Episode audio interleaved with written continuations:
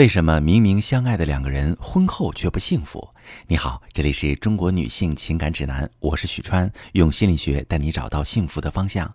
遇到感情问题，直接点我头像发私信向我提问吧。收到这么一条提问，一位女士问：两个相爱步入婚姻的人，为什么最后还是把生活过成了一地鸡毛呢？好朋友们，如果两个相爱的人把生活过成一地鸡毛，那么他们不是对相爱有误解，就是对生活有误解。相爱是什么？我来说一个我来访者的故事，大家判断一下这是不是相爱。小红和小明通过朋友认识，大家经常一起玩。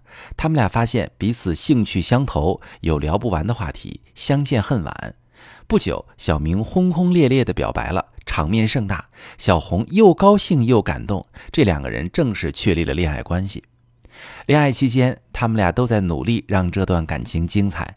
周末一起探店、看演出、看话剧，每个月都组织一帮朋友聚会一两次，要么去温泉民宿，要么去探险露营，偶尔还会任性的丢下手里的工作，来一场说走就走的旅行。他们俩有时候也吵架。小红不是那种脾气大的女生，但是她爱瞎想。吵架之后，她总是越想越委屈，然后赌气把小明拉黑。小明特受不了小红这种操作，但是他不想失去小红，所以每次都尽快找到小红，耐着性子一直把小红哄高兴了为止。三年之后，他们俩谈婚论嫁，有些不顺利，双方父母在房子和彩礼这些问题上谈不拢。小红和小明都表示两个人相爱，不在乎那些。双方家长拗不过两个年轻人，最终各自让了一步，但都觉得被亲家算计了。可是小红和小明很开心，因为终于冲破了阻碍，修成正果。说到这里，大家觉得小红和小明相爱吗？把你的答案记在心里，接着往下听。婚后，小红很快怀孕了，孕期反应有点大，小明心疼。让小红辞掉工作，在家休息。可是这么一来，房贷的压力就变大了。恋爱时，他们俩都没攒钱，很快生活开销就成了问题。小明为了多赚点，同时接了几个新项目，但是因为过去太贪玩，积累的经验没有同事丰富，项目进展缓慢，三天两头遭同事批评。小明开始被迫加班，晚上也休息不好。压力、焦虑加上睡眠质量差，小明每天情绪都很恶劣。小红孕检都是自己去的医院，因为小明没时间陪。小红有段时间半夜身体难受，也没有叫醒小明，因为即使叫醒小明，不是坐在床边皱眉发呆，就是发牢骚，说自己很困很累，明天还要上班。有一次，小红实在伤心，把小明拉黑了，但小明根本没发现。孩子出生以后，小红自己照顾子很辛苦，婆婆不愿来帮忙，娘家这边说可以让小红带着孩子住娘家，小明不同意，小红也不愿意夫妻分居，最终还是请来婆婆，答应每个月给婆婆五千块钱。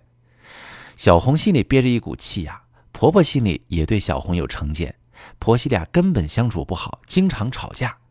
小红想让小明给自己做主，小明无奈地说：“我管不了。”也没有精力去管，你要么自己处理好你俩的关系，要么自己带孩子。孩子满一周岁时，小红送走了婆婆，从此自己带孩子。她猛然发现自己就像在带两个孩子，老公跟小孩似的，什么家务都做不了，饭来张口。小红这才想起小明的毛病是婆婆这一年来给惯的，婆婆在时把小明该干的活都承包了，就为这点家务，小明小红没少吵架。小明说：“小红不体谅自己上班累。”小红说：“小明不顾家不顾孩子。”孩子不到两岁，小红受不了了，她找到我想听听我的建议。她想到离婚。在回忆两个人恋爱的经历时，小红说：“你知道吗？我们结婚后再也没有旅行过，也没有朋友聚会，逛街看电影，我一只手都能数出来。上一次一起出去看电影，还是婆婆没走的时候。”小明在电影刚开始时就发出了呼噜声，一地鸡毛。小红就这么形容他和小明的婚姻。其实，朋友们，小明和小红既没有看透爱情，也没有理解生活。生活不是吃喝玩乐与诗和远方的组合，生活是由一个个关卡组成的。生活特别考验人解决具体问题的能力，而真正的爱情考察的是双方积累了什么，而不是双方消费了什么。吃喝玩乐谁都会，不用学；抛下责任凭冲动找爽快也不用学。那些能一起玩好、一起月光、一起翘班的情侣，那不是真的爱情，那是玩伴。两个人在相处中只有消费。消费青春，消费经济，消费时间，消费精力，这样的伴侣能一起玩多久，就看生活什么时候开始给他们出难题了。真的爱情是两个人一起共同积累，积累生活经验，积累处理分歧的能力，积累信任感和支持力，积累合作默契度，以及为共同的未来积累抗风险能力。有太多的夫妻都跟小红和小明一样。恋爱时玩得很潇洒，很合拍，就以为这就是爱情。结果到结婚时，两人也没磨合出一套适合彼此的矛盾处理机制，一有分歧就吵架，还动不动就搞拉黑和哄哄这一套幼稚的东西。到最后，真正的问题还是得不到解决。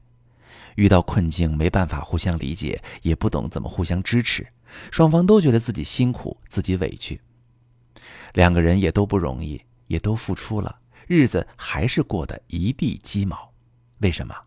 因为该积累的没积累。如果你想获得幸福的婚姻生活，有两个适合积累的时间点，一个是恋爱时，一个就是现在。把你的情况发私信跟我说说吧。如果你正在经历婚姻的痛，又不知道怎么办，我来帮你收拾一地鸡毛，告诉你适合你情况的婚姻解决方案。我是许川。如果你正在经历感情问题、婚姻危机，可以点我的头像，把你的问题发私信告诉我，我来帮你解决。如果你的朋友有感情问题、婚姻危机，把我的节目发给他，我们一起帮助他。喜欢我的节目就订阅我、关注我，我们一起做更好的自己。